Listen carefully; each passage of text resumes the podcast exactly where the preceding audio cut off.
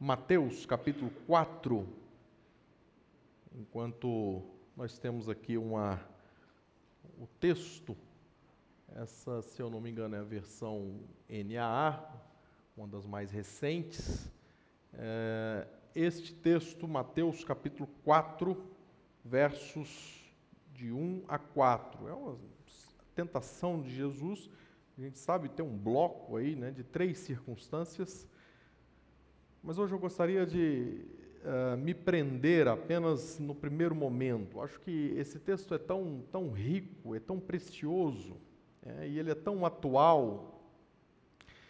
A gente vê isso em muitas coisas da, da, teologia, da teologia espiritual, até recentemente, né? ele não é tão recente, já deve ter 10, 12 anos, um famoso livro, uh, um best-seller uh, americano, né, de um autor nova-iorquino, O Demônio do Meio-Dia. Né? Quem, quem, já viu isso? Alguém leu esse livro aqui? Leu, pastor Eduardo? Né? É, é, um livro interessante, né? Andrew Solomon, é, que não tem exatamente a ver com teologia, com teologia espiritual, mas é, é um livro que nos remete para uh, esse termo cunhado aí na, uh, no período do, do, século III depois de Cristo, né, dos pais da igreja, que alguns conhecem como, uh, desculpa, os pais do deserto, né, ou os padres do deserto, onde se usava esse termo, o demônio do meio-dia. Né.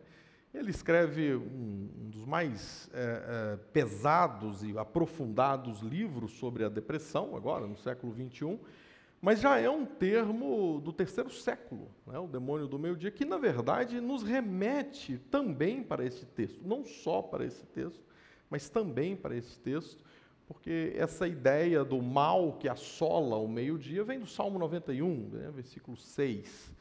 Então nós temos, na verdade, uh, um, uma, uma relação do tema, do, não só do termo, mas deste tema com a teologia espiritual. E na verdade é isso que importa. Enquanto o pastor Geraldo falava ah, sobre o que ele mesmo chamou de currículo, né, desse, desse ministério, dessa, dessa carreira, é, irmãos, com toda sinceridade, diante de Deus, o que faz toda a diferença na vida da gente é, é, é o que nós temos com Deus. Isso faz a diferença. Ah, porque a gente pode ter é, é, posições, ou carreiras, ou salários, ou bens, ou, mas o, que, o que nós vamos perceber é que, na verdade, todas essas coisas elas podem ser elementos ou fatores satânicos, diabólicos, para nos distrair ainda mais, nós que somos originalmente distraídos em relação a Deus, para usar termos mais pesados ainda, né? desconcentrados de Deus. Né? O que não é o caso uh, de Jesus, né? e de Jesus nessa circunstância do deserto, belíssima canção, que já é uma preciosíssima mensagem musical para nós, que nós acabamos de cantar aqui, que vamos repetir, né? e que nos remete para essa questão do deserto. Vamos ler? Eu não sei se vocês conseguem por aqui, todos juntos. A seguir, Jesus foi levado pelo Espírito ao deserto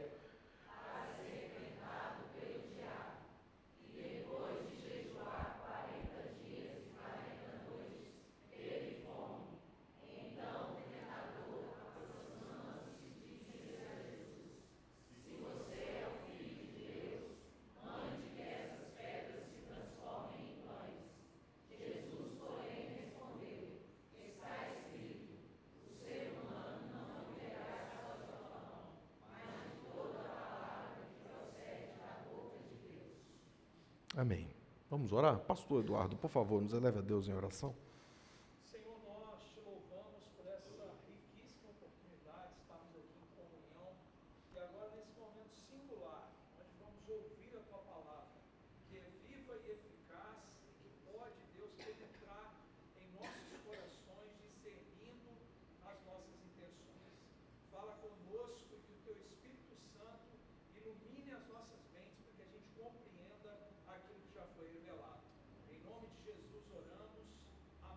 Amém.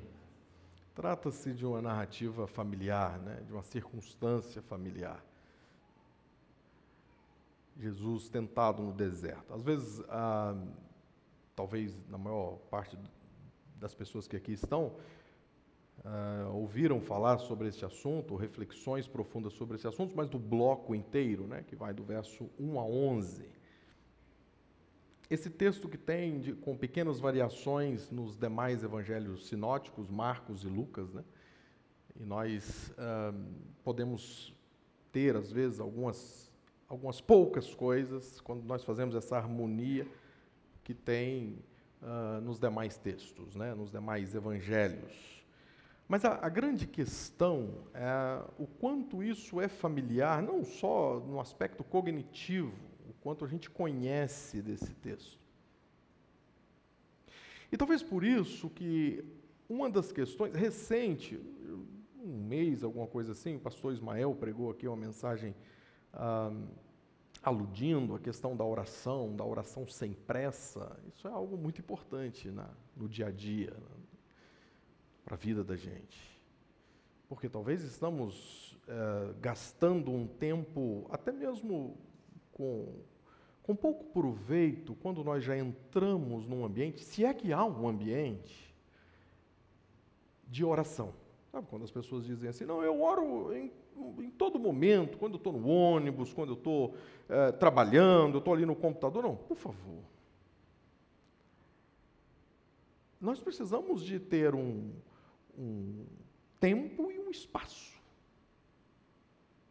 Isso, sim, é, é o que nós. Aí sim nós podemos ter uma oração e uma leitura da Bíblia sem pressa.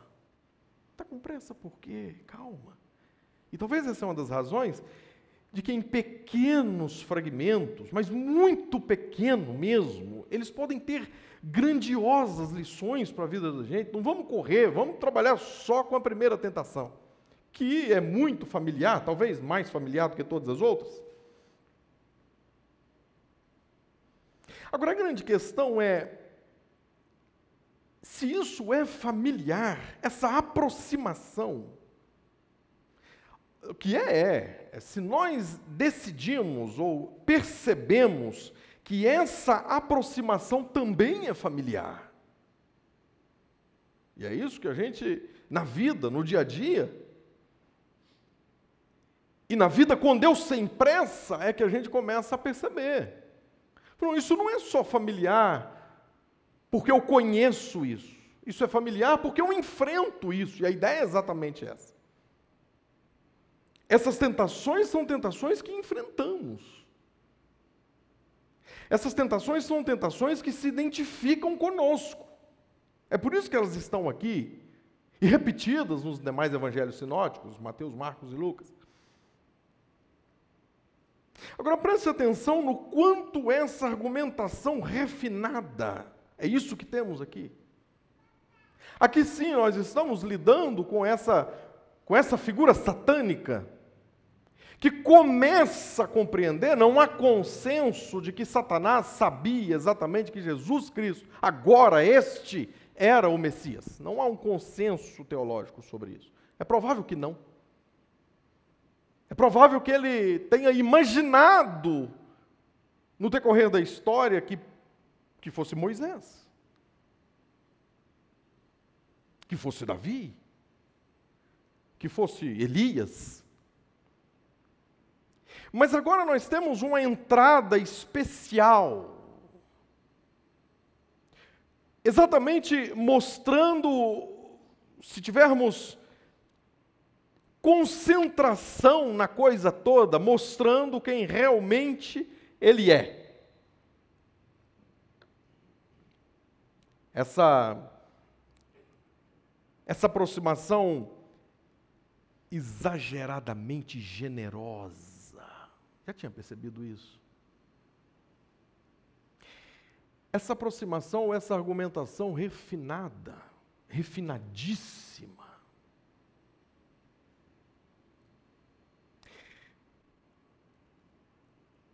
essa sutileza aguda e mortal. O texto diz no primeiro verso: a seguir, Jesus foi levado pelo Espírito ao deserto, para ser tentado pelo diabo. O espírito que o gerou, o espírito que atestou a sua filiação, no texto imediato anterior,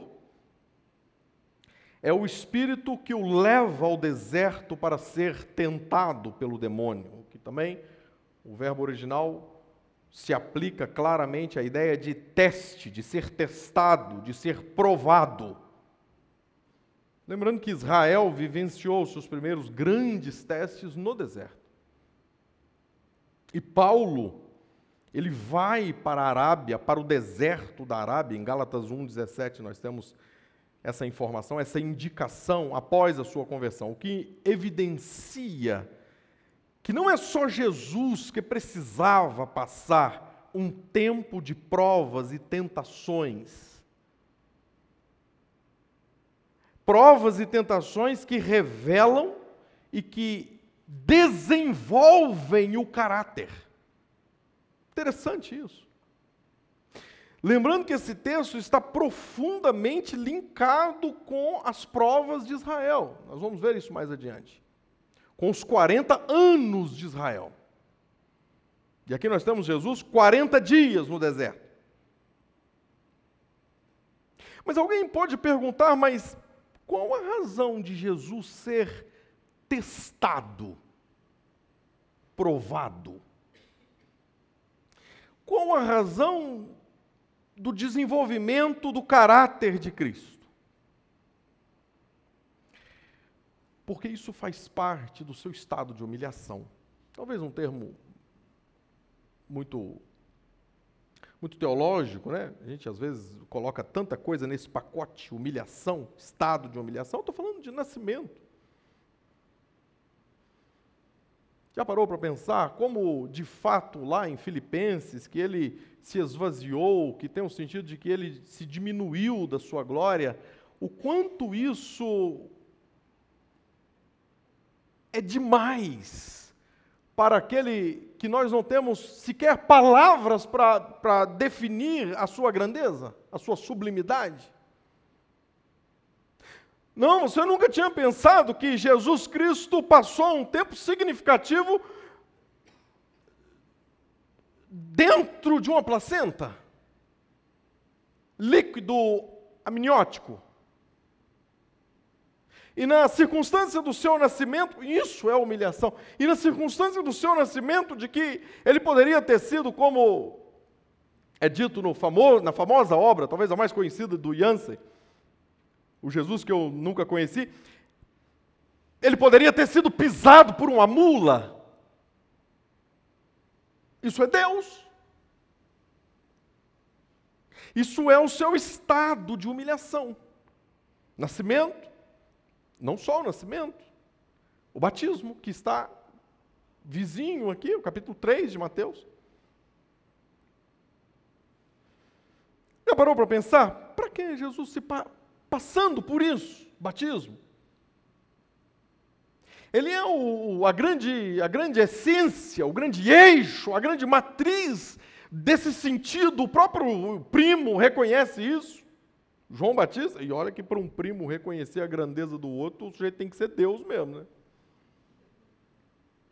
Falou: quem sou eu para te batizar? Isso faz parte do seu estado de humilhação como a tentação. Que mais adiante nós temos episódios ainda mais grotescos, mais duros, como a sua paixão, a sua morte. Os seus dias no túmulo, indo ao Hades, é o que a Bíblia nos diz. Então, Jesus, na sua tentação, Jesus está afundando nesse estado de humilhação. Mas para quê? Qual é exatamente o objetivo disso? Para se identificar conosco. É, essa é a razão da sua humilhação também. Aliás, é o que no famosíssimo texto sobre o seu estado de humilhação, que é Filipenses, que esvaziou-se de si mesmo, o texto começa: tende em vós o mesmo sentimento. E aí ele passa Paulo a descrever de uma maneira poética o seu estado de humilhação.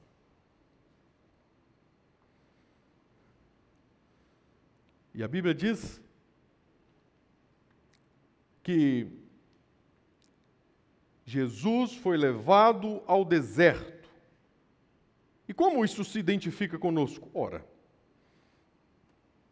nós estamos ou não interessados naquilo que a Bíblia chama de discipulado. O que, consequentemente, tem a ver com estar no caminho de Jesus. Essa é a questão. Para se identificar conosco, ou seja, nós também estamos no caminho de Jesus. É isso que Jesus está deixando para nós. Vocês vão passar por isso. Eu quero mostrar. Vocês vão passar pelo batismo, pelo nascimento, obviamente.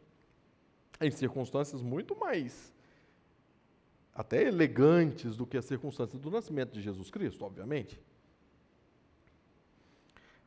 Vocês vão passar pelo batismo. Vocês vão passar por tentações. E então, a Bíblia diz que, no versículo 2, depois de jejuar 40 dias e 40 noites, teve fome. Então o tentador Talvez nem seja um termo muito elegante para Satanás, tamanha a sua fineza nessas aproximações aí. Aproximando-se, disse a Jesus: Se você é o filho de Deus, mande que estas pedras se transformem em pães. A gente precisa de uma atenção especial para essa primeira parte do texto, se és filho de Deus. É preciso lembrar que no versículo final do capítulo 3, uma voz dos céus diz: Este é o meu filho amado em quem me comprazo. Eu não estou fazendo um arranjo para ligar o que Satanás está fazendo aí com o final do capítulo 3. Não. Aliás, o capítulo 3, 4 começa, eu não sei na sua versão, mas a minha está a seguir, ou seja, após aquela voz, as coisas estão ligadas. O evangelista está dizendo o que em algumas versões é então, ou seja, após uma voz que diz: Este é o meu filho amado, então o texto está linkado, está ligado. Então foi Jesus levado ao deserto. E ele passa semanas no deserto, e depois, com essa aproximação, as primeiras palavras do tentador é: se você é filho. Não, não, ele não está duvidando disso. Isso é um consenso dos melhores comentaristas do Novo Testamento. Ele só está dizendo: olha, você tem poder e você tem direito. Isso é um direito. Olha, olha para você. Você está há semanas assim, um trapo. Você é filho de Deus. Satisfaça-se. O que não deixa de ser uma um convite mais ou menos assim, por que você não encerra? Ou para ser ainda mais profundo, desiste dessa missão exagerada.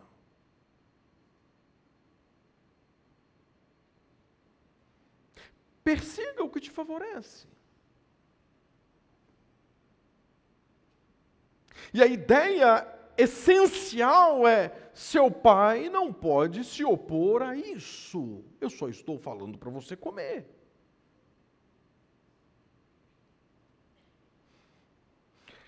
Um cheirinho de serpente, de Éden aqui, não?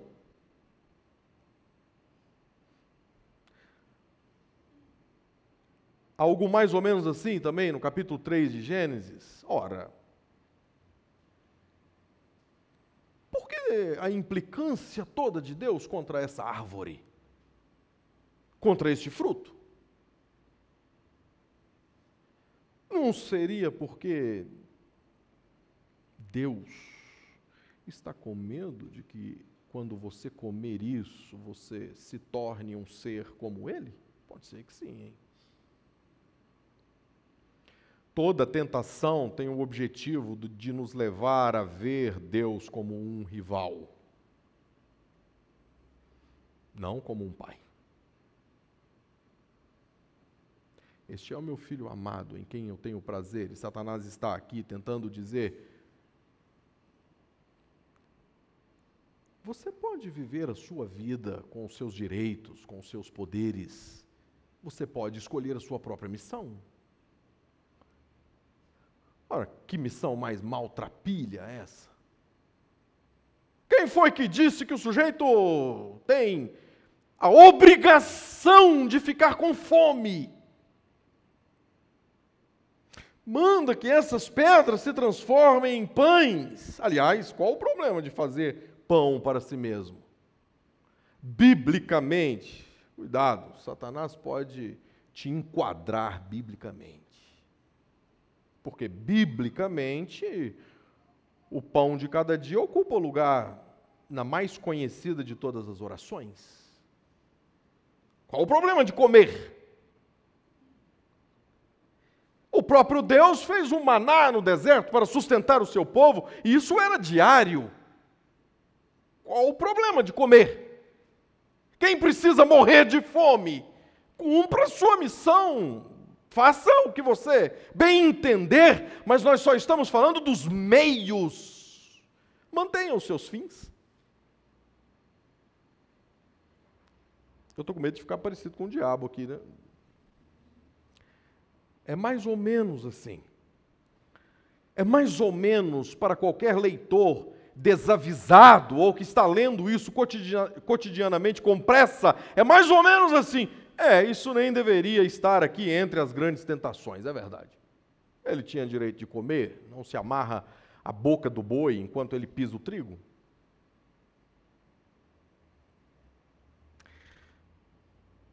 Não, não.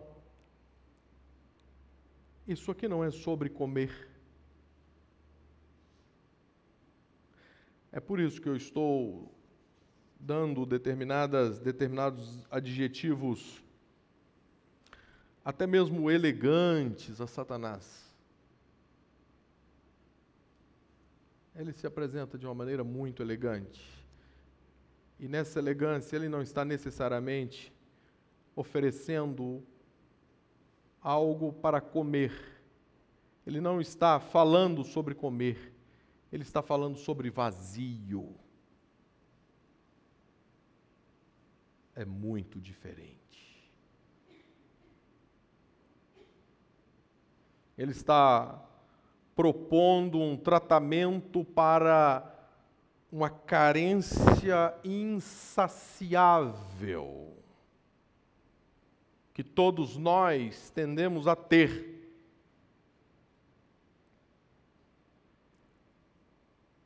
E ao mesmo tempo ele está propondo alívios temporários, soluções enganosas e sabe por que essas propostas elas são perigosas, elas não resolvem nada, elas não matam a verdadeira fome, porque a fome, a doença e o pecado sempre voltam.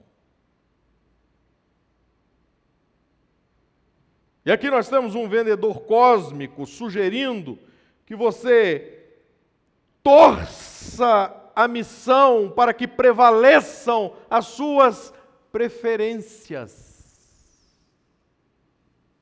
as suas, as minhas, preferências. Fuja desse negócio de dessas missões dessas missões desdentadas. Você não precisa ser um sujeito sujo para você servir a Deus, pobre, pequeno. Você não precisa anular os seus prazeres. Se você está amando, vá embora de casa. Em busca do objeto do seu amor. E Satanás está dizendo assim nos lares da gente, todos os dias. Aliás, o que pode haver de errado em amar?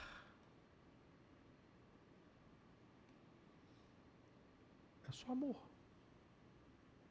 É só comer. Não, não, não, não, não. Espera aí, não é só amor, é vazio. É fome insaciável. Ele está oferecendo deleites todos os dias, na contramão da vontade de Deus. Busque os seus desejos. Olha essa imagem. negócio meio alquimia, né? É exatamente isso.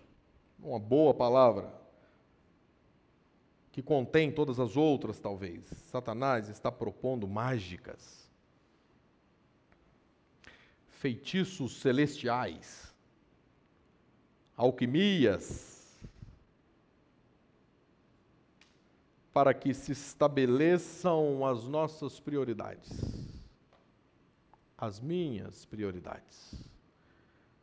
É, quer saber? Eu posso ser de Deus e comer não sabendo quem faz assim, quem escolhe isso, que está, na verdade, tentando preencher um vazio terrível com algo que é mero alívio imediato. O que é terrível e sutil nisso é que isso tudo tem cheiro de óbvio. É que isso tem cheiro de, de bem, o que de mal pode haver nisso? É que isso é só um, um leve retoque, um tapinha nos meios. E você segue com a sensação de que não, não tem nada de, não tem problema nenhum. Eu Pastorei há mais de 20 anos e atendendo pessoas, as pessoas dizem: Eu acho que isso acontece, pastor, nos lares das pessoas. Eu acho que isso é algo absolutamente comum.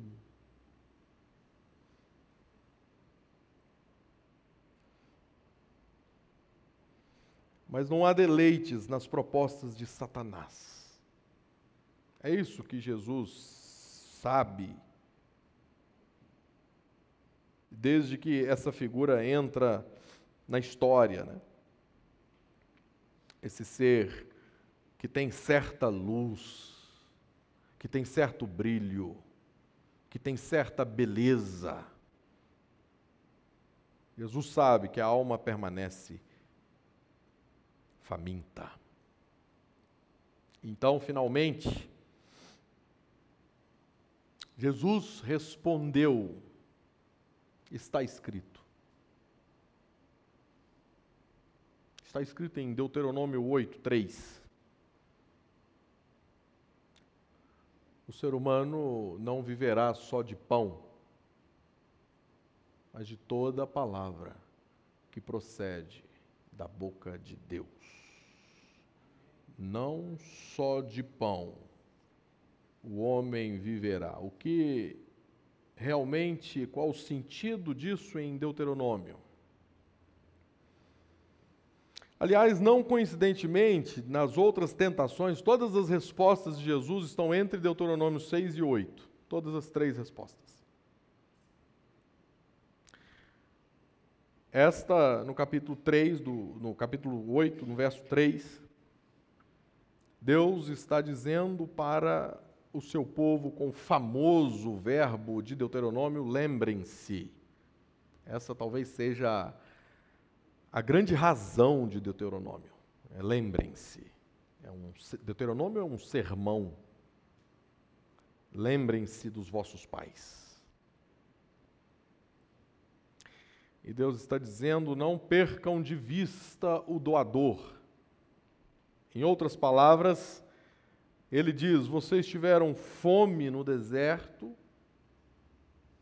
eu providenciei para os seus pais o maná. E a razão dos três primeiros versos do capítulo 8 é: não percam de vista aquele que provê todas as bênçãos. É isso que Jesus está respondendo para Satanás. Está escrito. Escrito onde? Obviamente que é uma alusão aos mandamentos, à lei de Deus. E a lei, conforme Hebreus, né, ela, ela é uma, uma primeira aliança. Eu não sou dispensacionalista, não. Viu? Não adianta me olhar assim, não. A lei ela é um, um, alguma forma de graça de dizer, eu vou organizar vocês, vocês, ninguém pode ser livre do ponto de vista da, da, da, liberdade plena. Aliás, nem sei se esse termo está sociologicamente coerente. Porque a minha liberdade plena é, eu, eu, eu vou bocejar aqui, eu não estou nem aí se o seu nariz está aqui. Eu, eu quero bocejar. Ah, Pronto, você acerta o nariz do companheiro. Agora você segura, é a sua vez. Então você precisa legislar as coisas. Então Deus, nos, com seus mandamentos, Ele dá ao povo uma condição de se relacionarem com Ele e com eles mesmos, entre eles mesmos. Isso, na verdade, em toda a Bíblia, em toda a Escritura, o pano de fundo é o Evangelho. Eu estou conduzindo vocês. Vai ser impossível conduzir essa manada sem lei. Mas o, o que me, me, prende aqui em momentos devocionais nem é essas questões técnicas da análise de interpretação, não é isso necessariamente. É pensar que toda palavra que sai da boca de Deus. Vamos pegar aqui um exemplo. Deixe-me pegar, eu gosto muito do, do exemplo de Jacó, que foi abençoado. Palavra que sai da boca do anjo, sendo aquele anjo ali o próprio Deus, o anjo com A maiúsculo, o anjo Expressões assim no Antigo Testamento sempre remetem para algo que a gente pode dizer aqui de maneira mais simplória, um tipo de materialização de Deus. Quais foram aquelas palavras? Possivelmente. Eram as palavras que Jacó queria ter ouvido do pai. Uma bênção. Palavras semelhantes ao do batismo de Jesus, e naquele caso ali de Jacó, alguma coisa, provavelmente, porque o contexto nos, nos direciona para isso, é de que, abraçado nele, as palavras que saem da boca de Deus é: Meu filho, eu te abençoo. Ele estava em busca, aliás, é uma análise do, do, do, do Tim Keller, né, que faleceu há uma semana. São palavras do Evangelho. Meu filho, eu te abençoo, me solta, você vai morrer.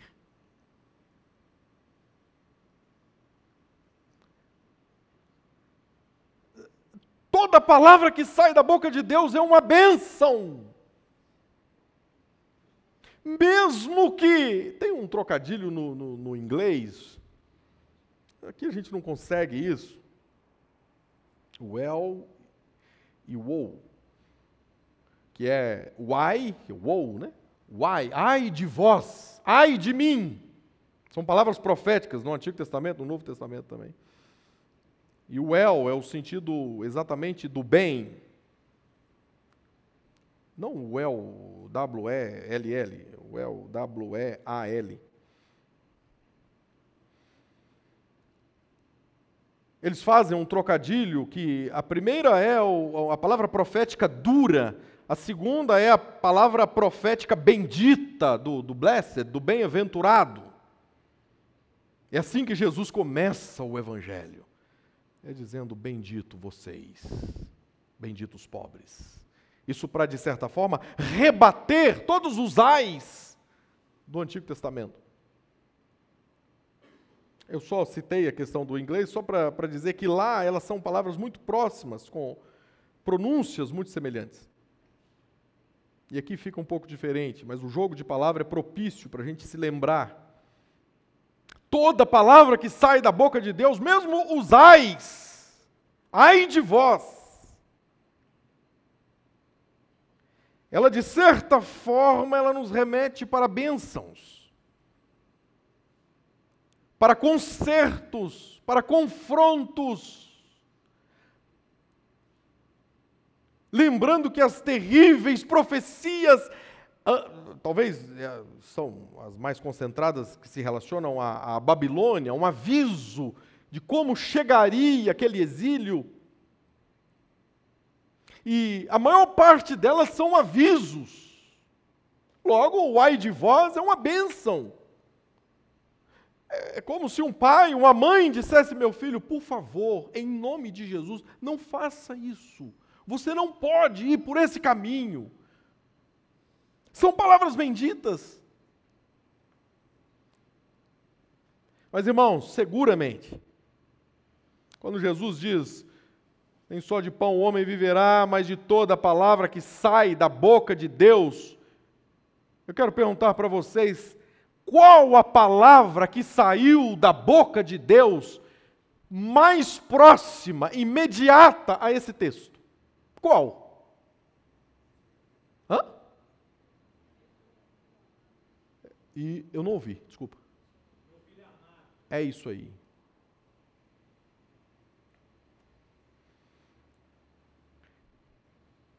Este é meu filho amado. Toda plataforma, essa é uma reflexão brilhante, de uma outra reflexão, de uma outra linha de pensamento do escritor holandês Henry Nouwen, também da teologia espiritual, de que Jesus, antes de tudo, Jesus está dizendo: você não vai vencer as tentações isso é, é tão verdadeiro. Você não vai vencer as tentações se você não ouvir isso. Você não entra bem no deserto, na vida, se você não ouvir isso. Você é meu filho amado. Esses dias eu ouvi, não sei, talvez vocês também tenham escutado isso, assistido, esses shortzinhos do, do Instagram, do Facebook. Alguém dizendo, ah, não sei se esses dados são, mas parece que se tratava de uma autoridade que realmente sabia do que estava dizendo. 90% dos problemas, 90% eh, do pessoal da penitenci, das penitenciárias, eles têm algum problema com a paternidade. Achei isso interessante. Talvez não seja tudo isso, mas é bastante pela minha lida ministerial, é bastante. Os problemas estão muito linkados à questão da paternidade, maternidade talvez até pior ainda. Né?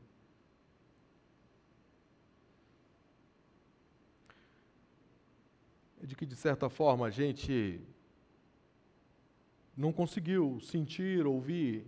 Isso não tem nada a ver com evitar disciplina. Não, não. Seu filho sabe que você o ama mesmo na circunstância da disciplina, ele sabe, absolutamente, pode ter certeza disso.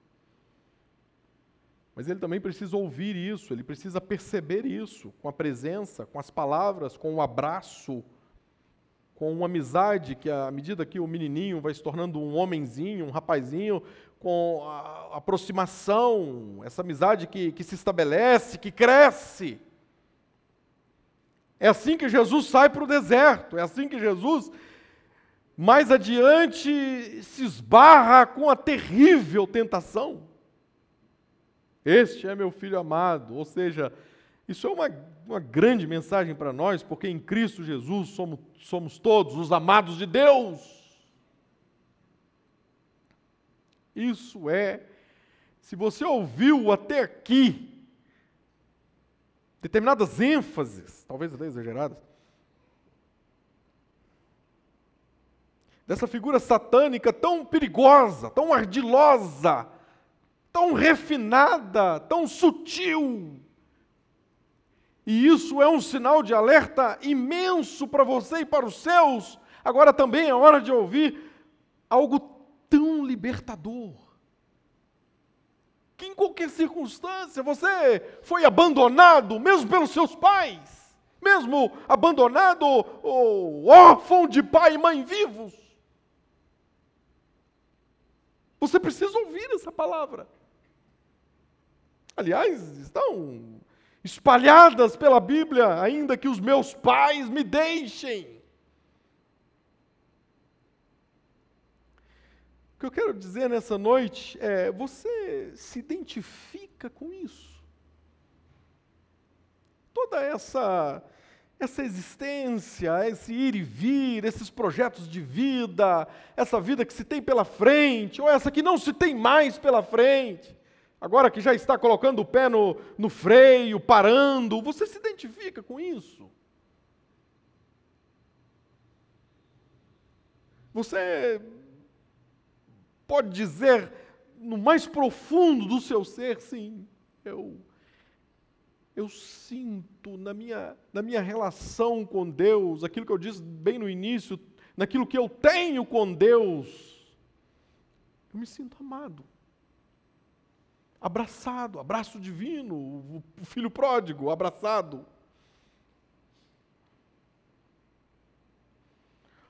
Ou só sobrou vazio por diversos erros, traumas, desacertos, influências negativas contra você.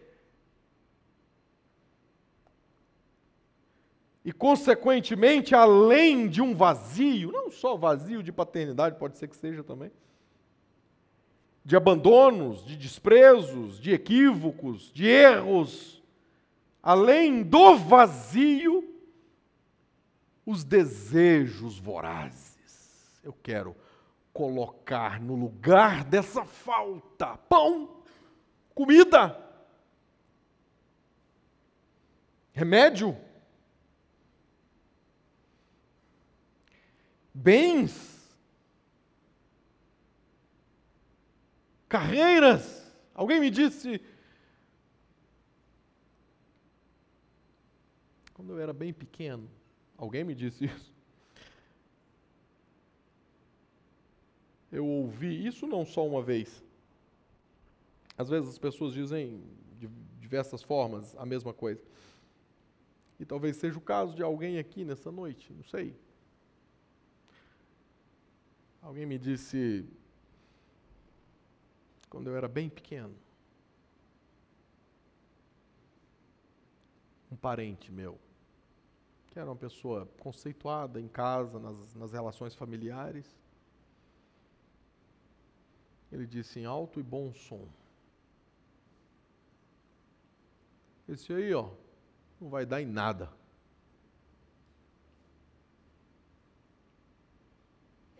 Eu me lembro de também ter escutado alguma coisa assim, dei pouca atenção. Até porque quem disse isso para mim era um parente também, mas eu, sei lá, toda a família tem um doidinho, né? Eu achei que era, falei, ah, esse é o doido da família. Não estou nem aí para isso. Eu era moleque também, nove, oito anos. Mas essa pessoa me disse, desde então, pastor, minha vida passou a ser um, uma jornada para provar o contrário.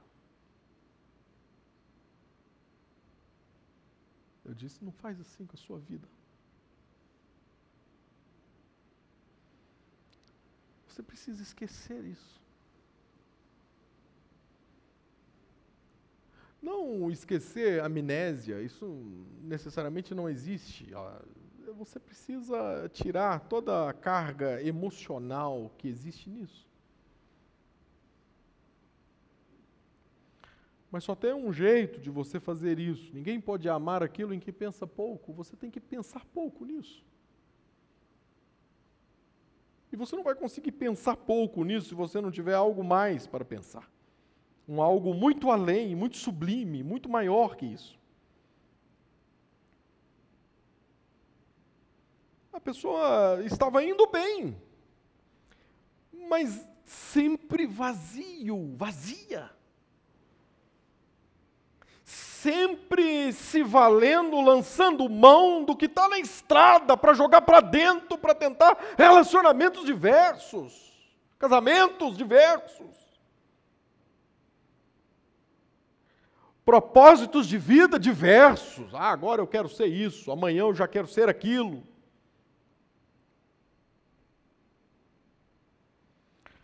Satisfazer os nossos desejos alheio à vontade de Deus, em primeiro lugar, não vai fazer de nós pessoas melhores.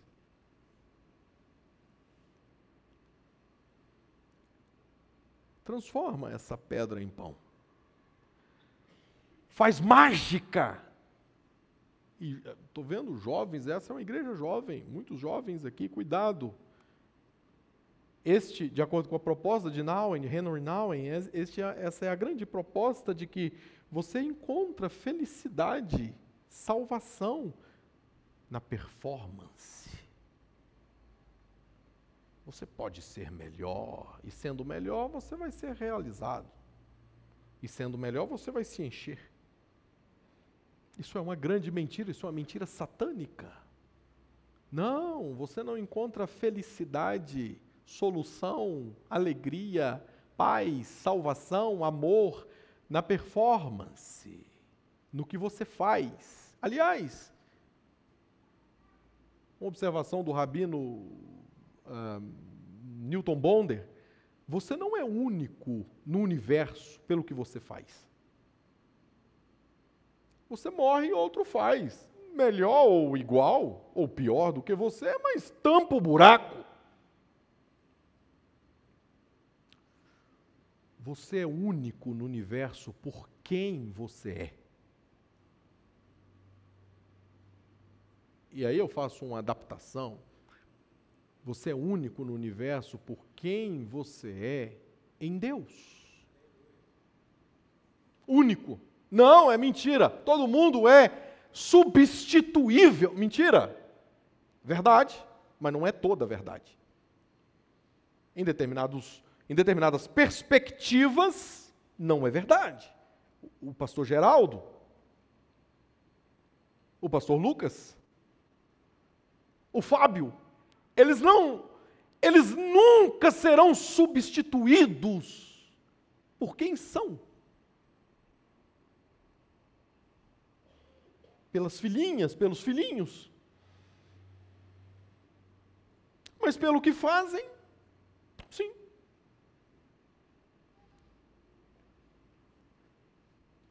Satisfazer os nossos desejos alheios à vontade de Deus, além de não nos tornar pessoas melhores, não nos levará ao deleite, mas sim à destruição.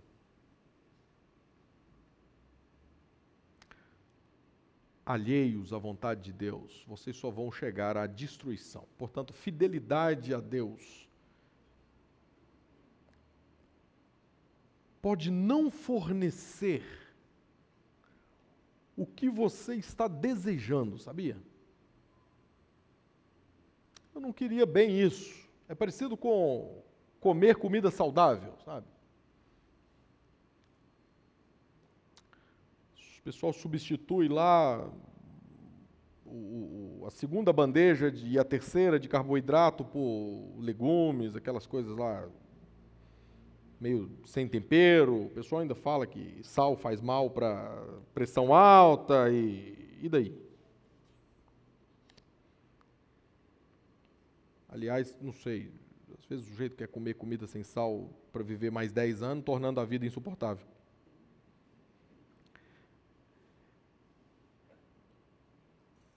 Nada contra dieta e pressão alta é algo muito sério. Mas a grande questão é que fidelidade a Deus pode não fornecer o que você está desejando. Não sei exatamente. E às vezes é preciso comer não aquilo que é bom ao paladar, mas aquilo que é bom para a saúde. Portanto, revogo o que eu disse anteriormente. É, se é bom lá em casa é assim. Os meninos. Eu aprendi isso com uma, uma enfermeira num posto de saúde lá em Uberlândia. Eu fui lá tomar umas vacinas, pastor Geraldo. E a Fátima, nossa irmã presbiteriana, ela disse assim: É, deixa eu dar uma olhada no seu, no seu, no seu cartão aqui. Eu fui tomar febre amarela e ela olhou mais umas três lá. E entre elas, eu conheço essa, essa injeção há muito tempo. Tomei várias vezes na minha infância. Entre elas estava a de tétano. Quem tomou vacina contra tétano aqui? É o diabo, não é? Tem coisa pior, mas essa.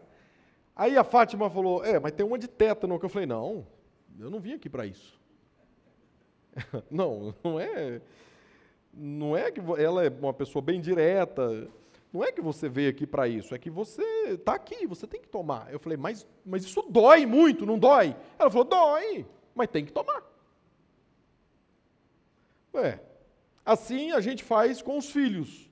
Ah, pai, vai doer demais, não vai? Não vai. Mas não tem jeito, né, filho? Tem que tomar. Ah, esse negócio aqui não é muito gostoso, agradável. É, não é mesmo, eu também não gosto. Mas tem que tomar remédio, uh, comida saudável. A fidelidade a Deus pode não fornecer o que você está desejando, mas fornece o que nos basta plenamente. Amém? Portanto, ouça a palavra que sai da boca de Deus, especialmente a palavra amado. Amém? Vamos orar. Bendito Deus. Glorificamos o teu santo e precioso nome, Senhor Deus. Senhor, é possível que a maioria de nós aqui já sabíamos o quão perigoso ou perigosas são as aproximações satânicas, Senhor. Não. Isso não é só uma questão de espetáculos diabólicos circenses, do bicho estribuchano, bufano, não. Senhor, livra-nos desse ser que quer nos confundir, Senhor Deus, e nos destruir de forma entorpecida, gente morrendo, pondo fogo na sua vida, na sua família, na sua casa, Senhor às custas de pensamento de que estão fazendo o melhor, de que estão em busca da autossatisfação, do alto prazer, da autoestima, sem perceberem que tudo isso é um terrível e mortal autoengano. Bendito Deus, que esses desertos, Senhor Deus, eles sejam aproveitados. Que o deserto é lugar de escassez, é o ermo, onde não se tem nem vidas biológicas, mas é o lugar do silêncio, da concentração em Ti, Senhor Deus. Livra-nos do demônio do meio-dia, Senhor Deus. Nos dando condição, Senhor Deus, nos dando força, nos dando sabedoria, nos dando imunidade contra este que sabe falar que sabe propor, que sabe, Senhor Deus, bagunçar a mente da gente, que sabe incendiar a alma da gente. Senhor, que nós sigamos o caminho de Cristo também, na forma como Ele lidou com as terríveis tentações, sabendo nós nessa noite que a única forma garantida de se livrar dele é estar com o coração absolutamente convicto de que nós somos amados, de que o Senhor sabe sobre nós, se relaciona conosco, se aproxima de maneira afetuosa, de maneira paternal.